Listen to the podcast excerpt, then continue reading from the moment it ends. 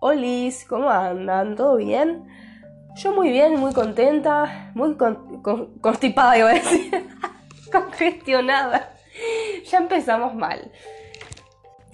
Muy congestionada, ando, pasé por una semana muy difícil en la cual, em, nada, me agarró un virus respiratorio, no sé, algo. Eh, nada, la pasé muy difícil esta semana. Pero bueno, en fin.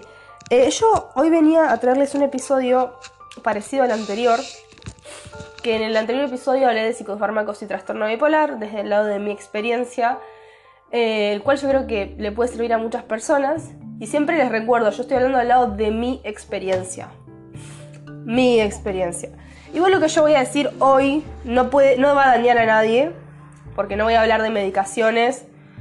Eh, ni, ni, de nada prescrito por un médico. O sea, sí te lo prescribe el médico, pero también es algo que uno tiene que ir buscando por su cuenta. Pero con que hagas estas cosas no, te van a dañar, no te vas a morir, no te va a agarrar un brote psicótico, ni nada parecido. Em, porque hoy les vengo a hablar de hábitos. Hábitos saludables.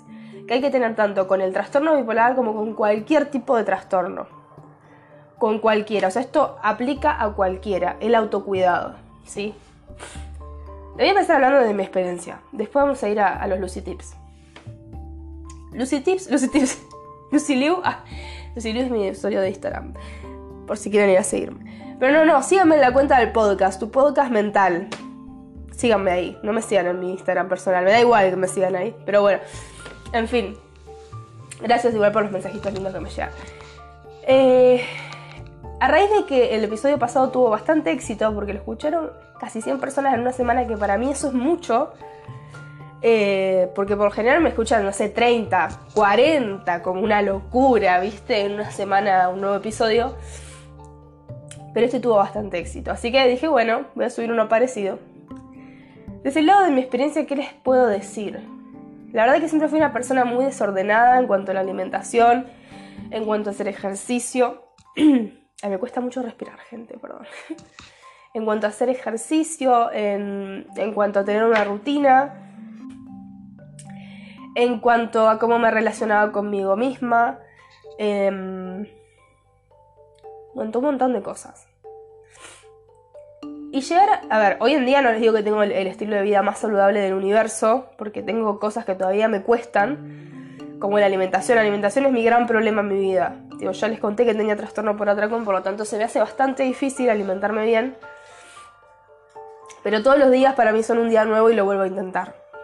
Eso, eso es lo, único que rescato de todo esto, ¿no? Que, a pesar de que yo sé que probablemente al otro día me vuelva a dar un atracón, eh, la sigo peleando igualmente. Y hasta que algún día funcione.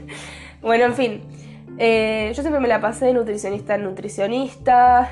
Eh, siempre iba al gimnasio y lo dejaba. Era como que yo soy una persona que siempre le costó mucho la constancia. Y eso también es parte de la llamada, entre comillas, personalidad bipolar. que, bueno, eso me di cuenta cuando leí un libro relacionado y dije, ah, yo, siempre sospeché que la personalidad bipolar existía, pero me daba miedo nombrarla y, mandarme, no sé, un moco y decir, sos una, que me digan que soy una discriminadora o algo así. Bueno, pero no existe. Realmente las personas bipolares, incluso cuando estamos, eh, cuando no estamos con los episodios eh, depresivos o maníacos, solemos tener cierta tendencia a hacer ciertas cosas. Como por ejemplo esto de la impulsividad, que esto es algo que baja con, no sé, con la medicación, un antipsicótico por ejemplo, pero es algo que uno tiene que también ir trabajando, ¿no? No es que el antipsicótico hace magia. Em, no sé, la impulsividad, eh, la poca continuidad de hacer cosas. Em, bueno, son un montón de cosas, no me las acuerdo, pero como que yo entraba en casi todos. eh, no sé, tener problemas con las sustancias. O sea, yo nunca llegué a tener una adicción, pero sí por ahí un consumo medio problemático de alcohol, por ejemplo, ¿sí? Que ahora es algo con lo cual estoy tratando de cambiar porque me di cuenta que me ponía en pedo todos los fines de semana y eso no está bien. Eh, uno que otro fin de semana, bueno, puede ser, pero todos los fines de semana ya es mucho. Este fin de semana no tomé, gente. No tomé. Me siento una reina. Pero bueno, en fin. Eh, siempre tuve. Bueno, y yo fumaba también. O sea, fumaba como una hija de puta. Yo era. una todo por día fumaba, desde los 14 años. 13, 14.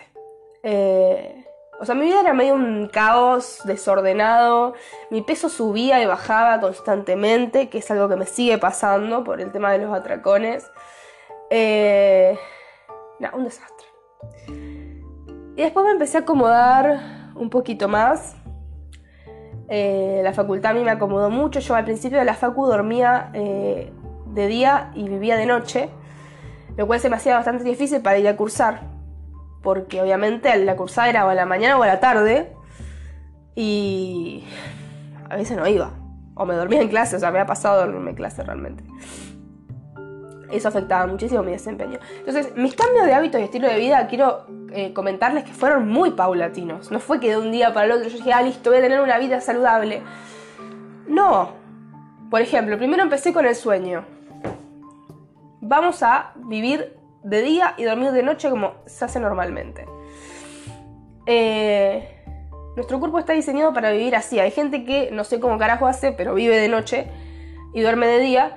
Eh, pero nuestro cuerpo realmente está diseñado para vivir de día y, el tener este desfasaje horario muchas veces puede llevarte a tener depresión. Y bueno, primero traté de arreglar el sueño que me costó muchísimo, estuve como tres años para arreglar ese sueño. Eh, no me dormía hasta las 2 de la mañana, 3, tipo, la pasaba con el culo. Y, y bueno, nada, primero fue eso. Después empecé terapia que eso ya es algo, una herramienta de autocuidado también, a tratar todos los problemas que vengo trayendo, eh, arrastrando desde la adolescencia y la niñez. Y ahí empezamos a destapar ollas, ¿viste? Como, uff, para todos lados. Em, bueno, y ahí yo ya les conté toda la historia de que me deprimí, que la pasé como el ojete, que estuve como tres años luchando contra una depresión que iba y venía, que no se sabía lo que yo tenía, que probaba un millón y medio de psicofármacos y ninguno me hacía nada. Que por cierto me olvidé de nombrar en el, episodio anterior que eh, es un criterio de trastorno bipolar no responder a los antidepresivos. Y ahí estás, Lucía. Ahí estás. Ahí estaba el problema de todo. Claro, no me funcionaba porque yo no tenía depresión, tenía trastorno bipolar. Pero bueno, en fin. eh, bueno, nada, esos años para mí fueron un caos. Fueron un caos, subí de peso, bajé, eh, medicación acá, que me engorda esta medicación, que esta no, que esta así. Eh, un desastre realmente. Eh, dormía como el orto, o dormía mucho, o no dormía. no hacía nada todo el día, no estudiaba porque estaba tan deprimida que no podía tocar un libro. no tenía una rutina fija. Era un... iba a decir una palabra muy discriminativa. Pero era... Ay, no sé qué palabra decir porque iba a decir una palabra re fea, pero no la voy a decir porque esto es un podcast abierto y no quiero ofender a nadie. Me vestía muy desalineada, eso, eso. me vestía muy desalineada, eh, no me cuidaba, eh, ni física ni mentalmente.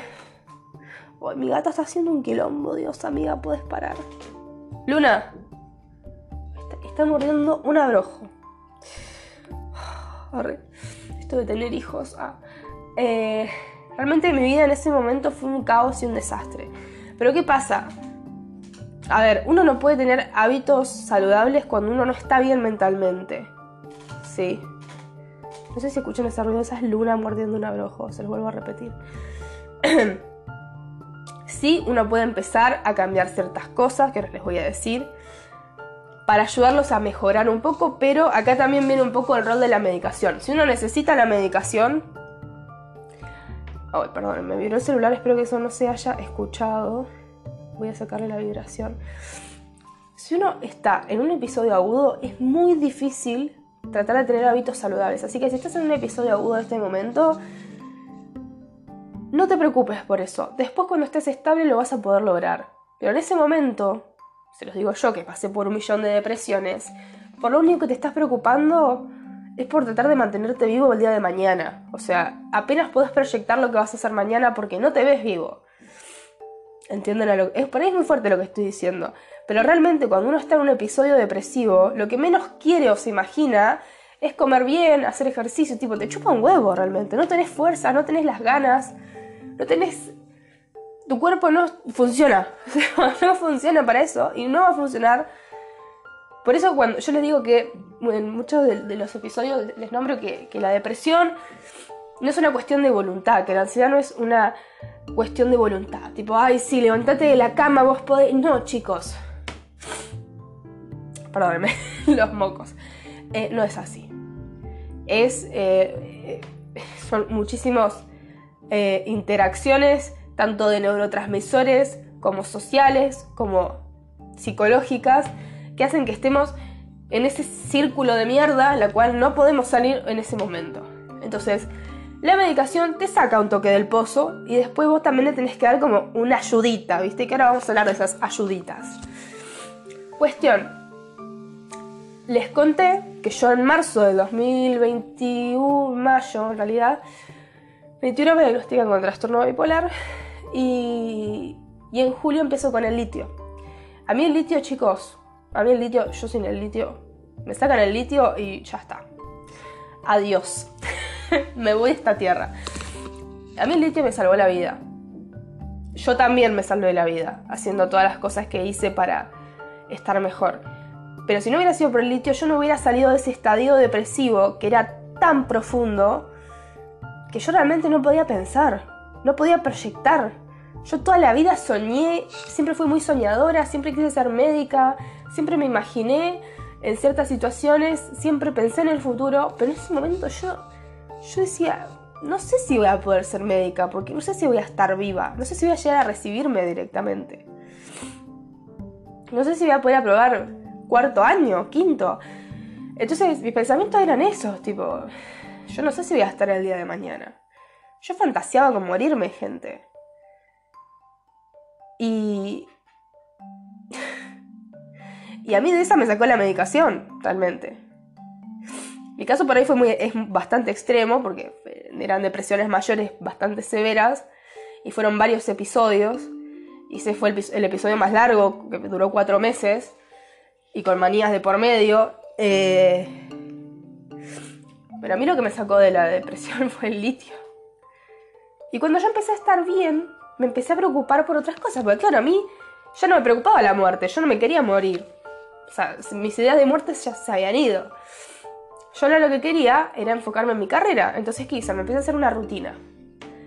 Me levanto temprano, me visto bien. A veces, a veces eh, en Bahía Blanca, en mi casa, mis viejos y mis hermanos se visten como así nomás para estar en casa. Yo para estar en mi casa me visto como una reina, me pinto, me, me todo. Porque claro, yo no tenía una rutina porque yo ya había terminado de cursar, entonces, y justo pandemia también. Entonces, eh, nada, si yo andaba toda desalineada por mi casa, eh, eso tampoco ayuda mucho. Cuando vos te, te, preparás, te pones lindo, así como una reina, es diferente, el, día cambia un poco. Entonces, eh, por ahí mi familia siempre me dice, ¿y a dónde vas? Yo no, a ningún lado, voy a estar acá. como que no pueden creer que me vista bien para estar dentro de mi casa. Porque yo no vivo con mis papás, vivo en otra ciudad. Eh, entonces cuando los visito y me, ven como una reina, dicen, ¿qué le pasa a esta? Em, ¿Y qué pasó? Bueno, me empecé a preocupar por la rutina, por la facultad. Y la terapia. La terapia nunca me dejó a mí, gente. A mí la terapia me ayudó muchísimo. Em, además de la medicación. Fueron como dos complementos eh, muy grandes en mi vida. Y después de, de, salir de esa depresión, bueno, me empecé a enfocar ahora en la facultad que era como lo más urgente por ahí, ¿no? Mi concentración aumentó porque no estaba depresiva. Cuando uno está depresivo, la concentración disminuye un montón. Yo creía que tenía TDAH, de lo poco que me podía concentrar. Tipo, yo leía una oración y no sabía lo que estaba leyendo, a ese punto. Eso fue cambiando con el tiempo, no fue que cambió un día para el otro. Pero bueno, me empecé a concentrar más, a tener ganas de estudiar, porque eso es otra cosa, tener ganas. porque si no hay ganas nadie estudia. Em, pero bueno, a mí, ya les digo, la medicación ayudó mucho, entonces yo la empecé a ayudar también. Después empecé el gimnasio. Eh, empecé a yoga también. son como acrobacias y yoga, está muy bueno, es muy interesante. Que actualmente dejé, pero por una cuestión de precios. Pero empecé con el gimnasio, empecé a tener una actividad bastante regular yendo al gimnasio. Le, encontré el gustito al gimnasio. Y cuando uno le encuentra el gustito, ya está. no sale de esa. Eh, le empecé a encontrar el gustito al gimnasio, entonces eh, adquirí una rutina, que es importantísimo que tengas una rutina si tienes un trastorno mental, o no lo tengas, es lo mismo, tenés que tener una rutina en tu vida. Eh, decir, bueno, me levanto, hago esto, por ahí uno piensa que es muy estructurado, pero al cerebro le sirve tener las cosas, así como decir, esto no quiere decir que, seas totalmente inflexible, que no puedas cambiar algo de tu día porque ya lo tenés planeado, a ver, obviamente que no. Pero el decir, bueno, me levanto temprano, me pego un baño, me pongo linda y me, me pongo a laburar, a estudiar o a lo que carajo sea. O me voy a cursar. Bien. Punto número uno, rutina, gente. Tengan una rutina. Punto número dos, actividad física. Busquen una actividad física que a ustedes les guste. Mínimo tres veces por semana. ¿Se recomienda 30 minutos de actividad aeróbica todos los días? Sí. Pero bueno, loco. Trata de hacer lo que puedas con lo que tengas de a poco. Y siempre recordar que este es un proceso y que los procesos llevan muchísimo tiempo. Muchísimo tiempo. Uno por ahí a veces dice, ay, ¿cuándo va a ser el día que me levante? Y al otro día, por ejemplo en mi caso, ya no deje de tener atracones. Y yo sé que no va a pasar un día para el otro. Yo me comparo la Lucía del 2021 y la Lucía de ahora. Yo me daba cuatro atracones por día cuando estaba depresiva. Y ahora me doy uno por semana, dos, tres, más no. Eh, entonces, como que también hay que hacer un poco de retrospectiva y compararnos y decir, che, ojo, cambié un toque, la cosa va avanzando. Entonces, recuerden esas cosas también. Bien, actividad física le encontré gustito, así que todo genial. Otra cosa, la alimentación. Ustedes no se dan una idea de lo que cambia tener una alimentación equilibrada. Y no hablo solo de comer verduritas. No, Hablo de comer verduritas, de comer lo que, no sé. ¿Te quieres comer un cacho de torta? Cómete el cacho de torta, pero bueno, no te comas la torta entera. encontrar un límite también, o sea, es el saber poner límites con la alimentación, es el comer conscientemente, no solo de, de estar cuando estás comiendo, o sea, de estar en ese espacio, de ser consciente que estás comiendo, sino que también ser consciente de lo que, de lo que estás comiendo tipo qué nutrientes tiene, qué me va a aportar esto a mi cuerpo. Y esas cosas ayudan muchísimo a, a querer alimentarse bien. Porque eh, también está eso de sacar el foco de querer alimentarse para bajar de peso. Tipo, por estética, a eso me refiero. Eh, yo siempre, el bajar de peso el comer bien siempre lo asocié con bajar de peso porque yo quería estar linda. Y una vez llegué a, pesar 62 kilos, que es casi mi peso ideal, eh, según el IMC obviamente, eh, y no me sentía más linda. Seguía igual de trastornada que siempre, me sentía igual de horrible que siempre. Eh, y después me amigué con mi cuerpo. Una vez llegué a pesar 93 kilos. Y a pesar de, pesar 93 kilos, yo me quería igual. Me gustaba igual. Me veía muy linda igual. Y fue cuando me di cuenta y cuando mis prioridades cambiaron. Yo ya no quiero bajar de peso por estar linda, sino por estar bien de salud. ¿Qué conlleva? A ver, uno puede pesar 93 kilos y estar saludable. En mi caso yo tengo ciertos problemas de salud que con el sobrepeso se agravan y no me ayuda. Pero bueno, esa es otra historia que no viene al caso. Entonces, a mí bajar de peso realmente me beneficia muchísimo y está genial. Pero primero vamos a prioridades. Quiero empezar a comer bien. Es como, no te apures, hay tiempo. No te apures, hay tiempo. A no ser que, bueno, haya, alguna enfermedad que te esté contando los días atrás, bueno, ahí sí apúrate. Pero en mi caso, quiero tomar mi tiempo a sanar todas las heridas que yo tengo con la alimentación, con la comida, con la carencia, porque esto de los atracones no es porque me gusta la comida, es porque hay una carencia atrás de eso. Que luego de años de terapia me di cuenta. Una carencia de amor, de cariño, de un montón de cosas. De validación también, ¿por qué no? Y... Y entonces empiezan a buscarle la vuelta, ¿sí? La alimentación no coman para vivir. No, perdón, al revés, no vivan para comer, coman para vivir. Y cuando yo entendí eso, fue bastante sanador.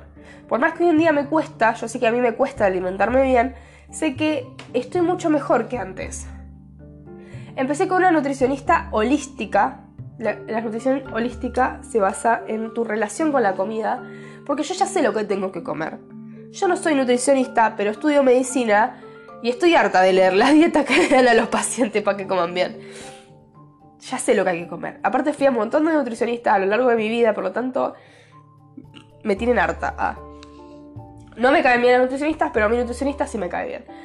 Y esta nutricionista lo que hace es... No, no me prohíbe ninguna comida ella. No dice, ay, no, no comas hidratos de carbono. Eso de no comas hidratos de carbono que van a pegarte una piña loco. Me hace mal eso ella es como, bueno, no te prohíbo ninguna comida, pero administralas. Vos sabés que tenés que comer en mayor o menor medida, pero ni siquiera el alcohol me sacó a ese punto. Que el tema del alcohol es algo que yo estoy tratando en terapia, que también trato con ella, porque las dos son como un equipo. Mi psicóloga y la nutricionista se comunican entre ellas. Y nada, eso es otro tema. Y no, no es que tomo todos los días alcohol. que los fines de semana tomo bastante y no sé medir. Y eso es un problema, obviamente, porque también tomo medicación psiquiátrica y no está muy recomendado eso. nunca tuve, nunca me pasó nada raro, nunca me terminé en el hospital ni nada, pero bueno, uno nunca sabe. Eh, entonces, muchas veces busquen si pueden, si tienen la posibilidad, busquen ayuda profesional eh, las nutricionistas están para eso. Hay diferentes tipos de nutricionistas. Fíjense a cuáles van. Están las tradicionales que te dicen no comas hidrato de carbono ni grasas, comes solamente proteína y verdura. Y después tenés la nutricionista que es más New Age eh, y no se basa en el peso para hacerte el tratamiento, porque hay algunas que sí se basan en el peso. Mi, mi nutricionista no se basa en el peso, por ejemplo. Nunca me preguntó cuánto pesaba ni cuánto medía, sino que se basó en otras cosas. Y a mí eso me sirve, a mí me sirve, por ahí a vos no te sirve. Pero yo que vengo acarreando esto que yo les vengo diciendo, obviamente que, sirve. Entonces, bueno, de la alimentación me estoy preocupando, me estoy haciendo cargo y te propongo que vos también te hagas cargo de eso. Otra cosa que me ayudó mucho, la psicoeducación. Para quienes tenemos un trastorno mental, sea crónico, sea agudo, es súper necesario entender lo que tenemos, aceptarlo. Hay médicos y hay psiquiatras que no trabajan con, el diagnóstico de los pacientes. No les dicen que tienen. Y a mí eso no me gusta. Y no lo haría cuando sea psiquiatra. No me gusta y... incluso me parece cruel que, que te estén medicando y no te estén diciendo por qué. Porque eso ya va de la mano del consentimiento informado, que es un papel en el cual, no sé, para elegir un tratamiento, por ejemplo, te quiero dar floxetina y risperidona. Yo para darte eso te tengo que explicar qué es, para qué es, qué te puede producir, qué es lo que queremos que produzca en vos. Y para eso tengo que explicar qué es tu trastorno, que eh, tengo que explicarte cosas. Eso es psicoeducación. Otra cosa que es psicoeducación son los hábitos. Los hábitos son primordiales, lo que ya venimos hablando. Siempre sale de la alimentación, del sueño, del ejercicio, de la rutina. Eh, en el bipolar es imprescindible el sueño. Vayas a donde vayas, te van a decir... chicos, perdón, no, eh, no puedo hablar. Realmente me di cuenta, llevo 25 minutos y lo voy a terminar el episodio porque... Pues ya está, pero no puedo respirar y hablar al mismo tiempo, me está costando un montón.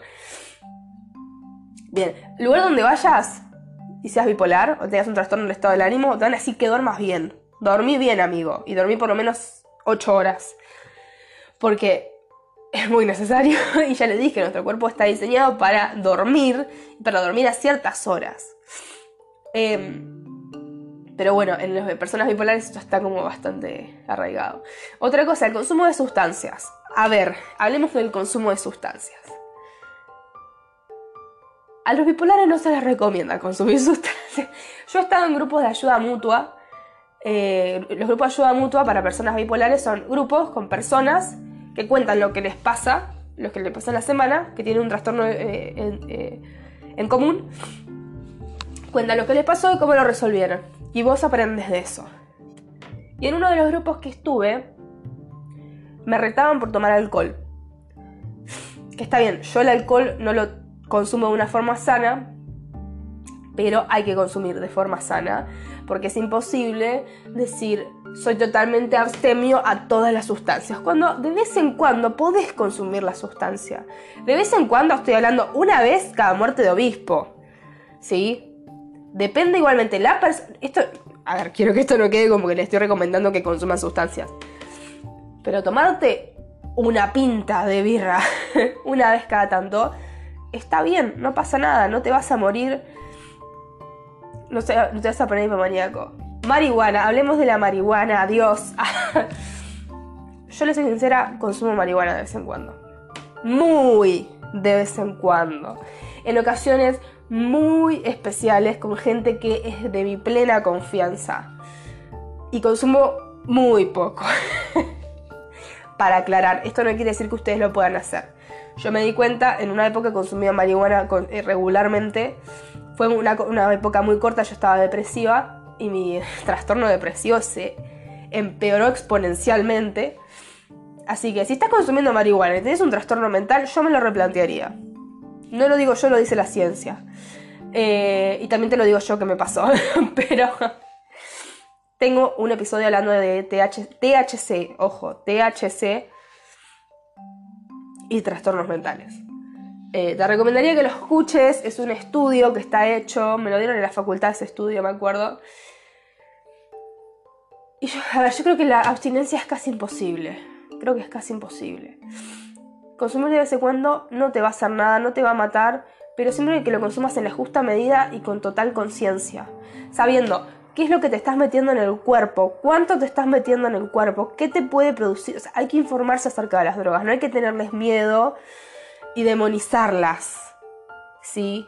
Hay drogas que el bipolar, por ejemplo, yo no recomendaría que consuma nunca en su vida, como por ejemplo el éxtasis, el LSD nos puede poner psicóticos o maníacos, así que yo no lo recomendaría para nada. Ojo que la marihuana en grandes dosis también puede producir psicosis, o sea, averigüen antes de consumir una droga. Yo consumo dos pitaditas de, un porrito y ya está, chicos. Yo no es que si, ay amiga, dame más. No, no. Porque yo sé. Al otro día tengo ideación suicida. Entonces ya me pasó esto. Yo experimenté con mi propio cuerpo. Bueno, no le voy a mentir, me gusta consumir eh, de vez en cuando marihuana, me gusta el efecto que tiene, lo mismo que el alcohol. Pero no porque me guste ese efecto lo voy a consumir todos los días de mi vida, porque la marihuana, cuando la consumís todos los días de tu vida, ya no, ya no tiene el mismo efecto. Produce tolerancia. Y te vas a ver, en vez de fumarte dos pitadas, te vas a terminar fumando un porro entero, porque no te va a hacer efecto, básicamente. Entonces, esa es la magia de consumir sustancias, de consumirlas de forma moderada para que no nos, no nos peguen de forma rara o creemos una dependencia, etc. Por consumir sustancias no te vas a hacer dependiente, así que sáquense esos miedos. Pero igualmente, eh, si tienes un trastorno mental, por favor, hacelo con muchísima moderación. Y porque yo lo haga, no lo hagas vos, o sea, esta es mi experiencia, ya les dije. E incluso es riesgoso lo que hago. Y yo sé que es riesgoso. Pero yo sé hasta qué punto. Y yo sé cómo contrarrestarlo. Pero porque yo me conozco muy bien, pero yo no te conozco vos, yo no sé cómo a vos te va a pegar esto. Hay gente que es más sensible o menos sensible a la marihuana. Las personas que tenemos trastornos mentales lamentablemente somos bastante sensibles a la marihuana. O a cualquier sustancia en realidad. En fin, eso, consumo de sustancias moderadísimo, por favor. Muy moderadísimo y muy de vez en cuando. Eh... Me cansé, loco. Me cansé porque estoy reahogada. Otra cosa, tomen agua, por favor, loco. Yo recién ahora estoy empezando a tomar agua porque me dio mal un análisis de riñón y estoy re Y creo que fue por no tomar agua. Entonces ahora estoy tomando agua todos los días. Entonces si uno está hidratado, está más chispita, está más piola. Y las cosas son más fáciles. Y tus riñones te agradecen. En fin, eso. Otra cosa que, veo muy importante es mantenerse ocupado. Tener como eh, en la rutina, tener algo para hacer. Tipo, en mi caso yo por ejemplo no iba a cursar. Eh, entonces por ahí me inscribía a ciertos cursos para estar ocupada en eso o me ponía a ciertos horarios para estudiar o me abría este podcast, por ejemplo, para tener como una actividad extra. También empecé el gimnasio, empecé, bueno, yoga también. Empecé diversas actividades que a mí me mantenían dentro de todo entretenida y con un objetivo. Cuando uno está estancado, sin hacer absolutamente nada, les juro que la cabeza no les va a parar. No les va a parar, van a tener ansiedad, se pueden deprimir también. Pero bueno, cabeza ocupada no extraña a nadie, acuérdense. Eso. Aplica también para rupturas amorosas. Mantenerse ocupado. Pero bueno, en fin, manténganse ocupado en algo. Háganse un proyecto, eh, no sé, manténganse enfocados en el laburo y etc. Otra de las cosas que me parece buenas nombrar, que va de, la mano con la terapia, eh, obviamente hagan terapia. Si tienen la posibilidad, hagan terapia. Va a ayudarles un montón es el cómo se hablan a ustedes mismos. Si se hablan desde el lado de la victimización, si se hablan desde el lado del odio, si se hablan del lado del amor, si se hablan del lado de la comprensión, eso va a cambiar muchísimo su perspectiva del día a día. ¿Cómo se logra? Con terapia. Así que si tienen la posibilidad, vayan a terapia, por favor. Y sé que es bastante difícil ir a terapia hoy en día porque es muy caro. Trabajar el amor propio a mí me parece algo súper, súper, súper necesario no solo para cómo te relacionas con vos mismo, sino también para cómo vos te relacionas con los demás, qué esperás de los demás, del vínculo con los demás, em, cómo te relacionas con el trabajo, con la facultad, con un montón de cosas. Yo creo que el, amor propio em, ayuda para un montón de ámbitos en la vida y realmente es muy necesario. O sea, si vos podés trabajar en eso, eso también incluso influye en cómo te hablas. Porque si te hablas del lado del amor y de la comprensión de vos mismo, y la cosa va a cambiar. No es lo mismo que ante una situación vos te victimices, a que ante la misma situación vos seas comprensivo, seas justo y digas, bueno, y sí, me las mandé, puede ser. Voy a tratar de cambiar para que la próxima vez no sea así. En vez de, ay, sí, yo pobrecita, siempre me pasan estas cosas. Es que esa es típica también. A mí me pasaron un montón de cosas de mierda, la verdad. Y sí me victimicé en su momento, que yo creo que también es parte del proceso de la victimización. Pero después decís, bueno, che, ¿qué, hago en este lugar? Tipo, ¿realmente esto me está sirviendo a, mi vida cotidiana? Victimizar. No. Entonces elegí hacer algo con todas estas victimizaciones y hacer algo un poco más productivo y empezar a hablarme mejor, a quererme, a valorarme, a ver que soy suficiente, a ver que puedo hacer un montón de cosas, a, festejar mis propios logros, a no necesitar otras personas. Eso es súper importante. Yo me la pasé de relación en relación buscando un amor y una aprobación que no iba a encontrar en una pareja. Eh, y cuando me di cuenta lo lindo que es estar solo, chicos, no hay vuelta atrás.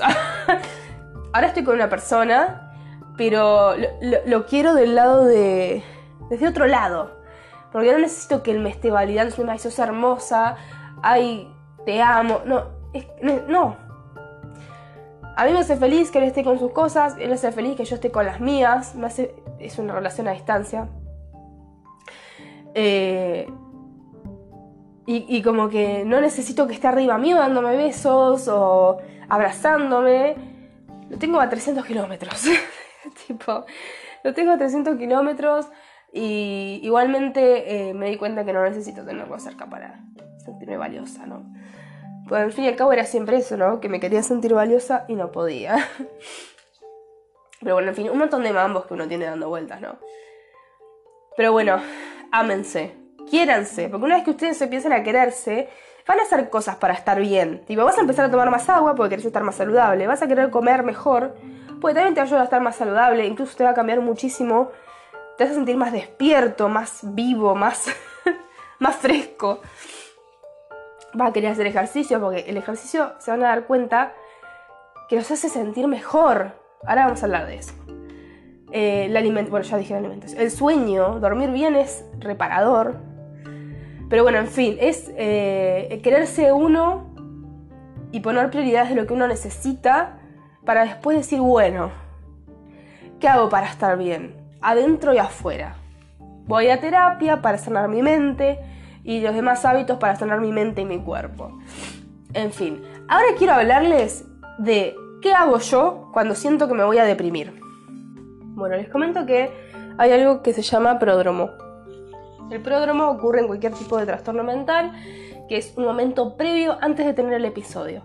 En el caso de un episodio depresivo, los síntomas son mayor cansancio, dormís más tiempo o no dormís, eh, empezás a comer más, te sentís más cansado. Y es como que a mí, a Lucía, a mí me pasa que me empiezo a quedar en blanco. ¿Viste cómo te quedas mirando un punto fijo y no sabes qué carajo estuviste pensando? Es como una disociación, una especie de disociación. Eh, bueno, así. Eh, y ahí me empiezo a dar cuenta que por ahí me estoy deprimiendo. Es como que me siento medio en un vacío, como que empiezo ahí como a palpitar la depresión. bueno, entonces, bueno, y en la manía les comento, yo tengo hipomanías. En mis hipomanías lo que yo siento es que me empiezo a hablar más rápido, no puedo dormir, eh, o me cuesta más dormir, o no me duermo. Pero bueno, antes dormía con psicofármacos, así que como que me era bastante fácil dormir. Eh, ¿Qué más? Me siento mucho más linda. Estoy como más... no quiere decir que sentirte linda sea parte de una hipomanía. Pero por lo general eh, tenés como ese delirio medio megalomaníaco. Pero bueno, yo a veces me asusto y la psicóloga una vez me dijo, o sea que no te puedes sentir linda porque vos pensás que estás hipomaníaca. en realidad me di cuenta que, bueno, porque soy linda yo, viste. Em, bueno, en fin, como que síntomas de, aceleración y de euforia. Como que todo es más lindo, bueno, en fin. Cuando yo empiezo a sentir esas cosas, en el caso de la depresión, que es lo que más me suele pasar antes que la hipomanía, igual ahora les voy a decir qué hacer en la hipomanía. Cuando estás por deprimirte, yo te recomiendo que te vayas al gimnasio, que te vayas a caminar, que te juntes con un amigo. Salí de tu casa, no te quedes ahí. No, ni se te ocurra quedarte encerrado en tu casa. Ese es otro síntoma, te empiezas a encerrar. No te encierres, no te acuestes, a no ser que sea de noche y tenga que irte a dormir. Pero trata de salir, trata de no consumir sustancias porque eso empeora la situación. Trata de comer bien, trata de, bueno, lo que ya les dije, hacer ejercicio, de tener una rutina, de eh, y bueno, de ver gente, de ver gente y de liberar endorfinas con el ejercicio físico. Después de hacer ejercicio yo les aseguro que muchas veces me he sentido muchísimo mejor. Otra cosa que les recomiendo es que si tienen un parque cerca, sáquense los zapatos y toquen el césped con las manos, con los pies, acuéstense. Es muy hippie lo que les estoy diciendo, pero ese contacto con la tierra, el estar en contacto con el presente, ayuda muchísimo a desviar la mente de ese vacío emocional que uno siente cuando se está por deprimir. Eh, eso ayuda muchísimo. Yo muchas veces lo que he hecho, más que nada en verano, que está lindo, en invierno sacarte los zapatos medio que ni en pedo. Pero lo que he hecho ponerle es ir al gimnasio. Eh, y, después de eso me voy al césped del parque. Me quedo ahí tirada. Mirando el cielo, mirando las hojitas, mirando los árboles, siendo consciente que estoy en ese momento. Bueno, otra de las cosas que ayuda mucho es el mindfulness, así que se los recomiendo. Tienen ahí algunos episodios míos dando vuelta. Y bueno, otra cosa que me solía pasar es que empiezo, me, me, empieza a costar mucho hacer las actividades de siempre. Ahí empieza la bulia. La bulia es cuando no puedes hacer las actividades de la vida cotidiana como antes, o las cosas que te gustaban ahí como que empieza a asomarse la bulia, ¿viste? Y se vuelve medio difícil. Bueno, eso cuando estoy deprimida. Cuando me estoy por deprimir en el pródromo. Y cuando estoy en pródromo de hipomanía, o yo creo que estoy en ese pródromo, ahí como que trato de bajar. Trato de no ir a hacer ejercicio, de meditar, de estar con las luces tenues, de ver amigos, pero no para exaltarme. Obviamente ni, ni se les ocurra consumir sustancias porque van a irse a Júpiter. Em, y como que tratas de bajar, ¿no? Como que haces todo lo contrario que hacías con el tema de la depresión. Pero bueno, eso es lo que yo hago cuando, cuando lo siento, cuando siento el pródromo. El pródromo es parte de la psicoeducación. Si a vos no, no te ayuda la psico, si no haces psicoeducación, probablemente no sepas cuándo son tus pródromos y no los vas a poder evitar. Porque ¿qué pasaba? A mí antes los pródromos me los evitaban con, más medicación. Qué auto de mierda, loco. Siempre me cagan los episodios. bueno. En fin. Eh, antes, eh, a mí la psiquiatra me subía la medicación y hubo un momento que me dijo, mira, yo quiero que esto lo soluciones sola, porque te estoy subiendo la medicación y no tiene sentido. Tipo, tenés que aprender a solucionarlo sola con la psicóloga. Y ahí fue cuando, bueno, la psicoeducación entró a mi vida. Leí un montón de libros de psicoeducación. Pues, eh, hay uno que se llama vivir con trastorno bipolar o algo así, que te hace hacer un montón de ejercicios sobre tu trastorno, te hace conocer tu trastorno, de cómo te pega a vos, de cómo son tus pródromos para que vos los conozcas, de cómo son tus episodios, porque no todos los bipolares tenemos los mismos episodios. Eh, no son siempre iguales, incluso no es que siempre tenés el mismo episodio. Pero bueno, son similares. Bueno, en fin, eso. Conocer tus pródromos, psicoedúquense chicos, aprendan de su enfermedad, sean curiosos, no tengan un estigma acerca de esto, acepten lo que tienen, porque es parte de ustedes si es un trastorno crónico. Uno tiene que aceptar que lo que tiene es lo que tiene, tipo el diabético tiene que aceptar que es diabético y tiene que inyectar insulina, chicos, y nosotros, bueno, nos, toca tener eh, trastorno bipolar, tengo tomar medicación y hacer todas estas cosas que yo ya les dije para estar bien. Hace casi un año que no tengo un episodio, ni un pródromo, haciendo todas estas cosas. Eh, hace un año. Y yo estoy... no lo puedo creer. Voy a llorar. Ah. Eh, hace un año que estoy estable, que estoy en eutimia, como le dicen en salud mental. Eutimia es estado de ánimo equilibrado. Obvio que tengo mis propios altibajos de la, personalidad bipolar, que estoy trabajando en esos altibajos. Em, pero igualmente, hace un año que no me descompenso. El mes que viene se cumple un año. Y nada, eso, ¿qué decirles? Espero que esto les haya servido, porque a mí me sirvió mucho cuando me empecé a dar cuenta que no era solo una medicación, porque en el podcast pasado hablé mucho de en el podcast, en el episodio pasado hablé mucho de medicación y yo dije, mm, me quedé media corta, no hablé mucho de los hábitos. Entonces dije, le voy a dedicar un episodio a los hábitos para que ellos, vean que también es importante tener hábitos saludables. Por más que lo nombro en el episodio, que no, no todo es la medicación, yo creo que no quedó tan claro, entonces quiero que en este episodio quede más claro.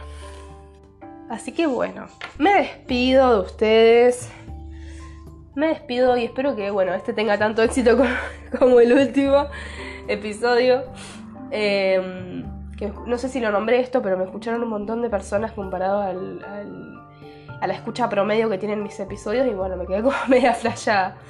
Bueno, les mando un saludo, síganme en tu podcast mental, eh, que es el podcast, eh, perdón, es el Instagram del podcast eh, donde bueno, también hago publicaciones acerca de salud mental, no solo de los, de los episodios que voy publicando, eh, tipo un activismo.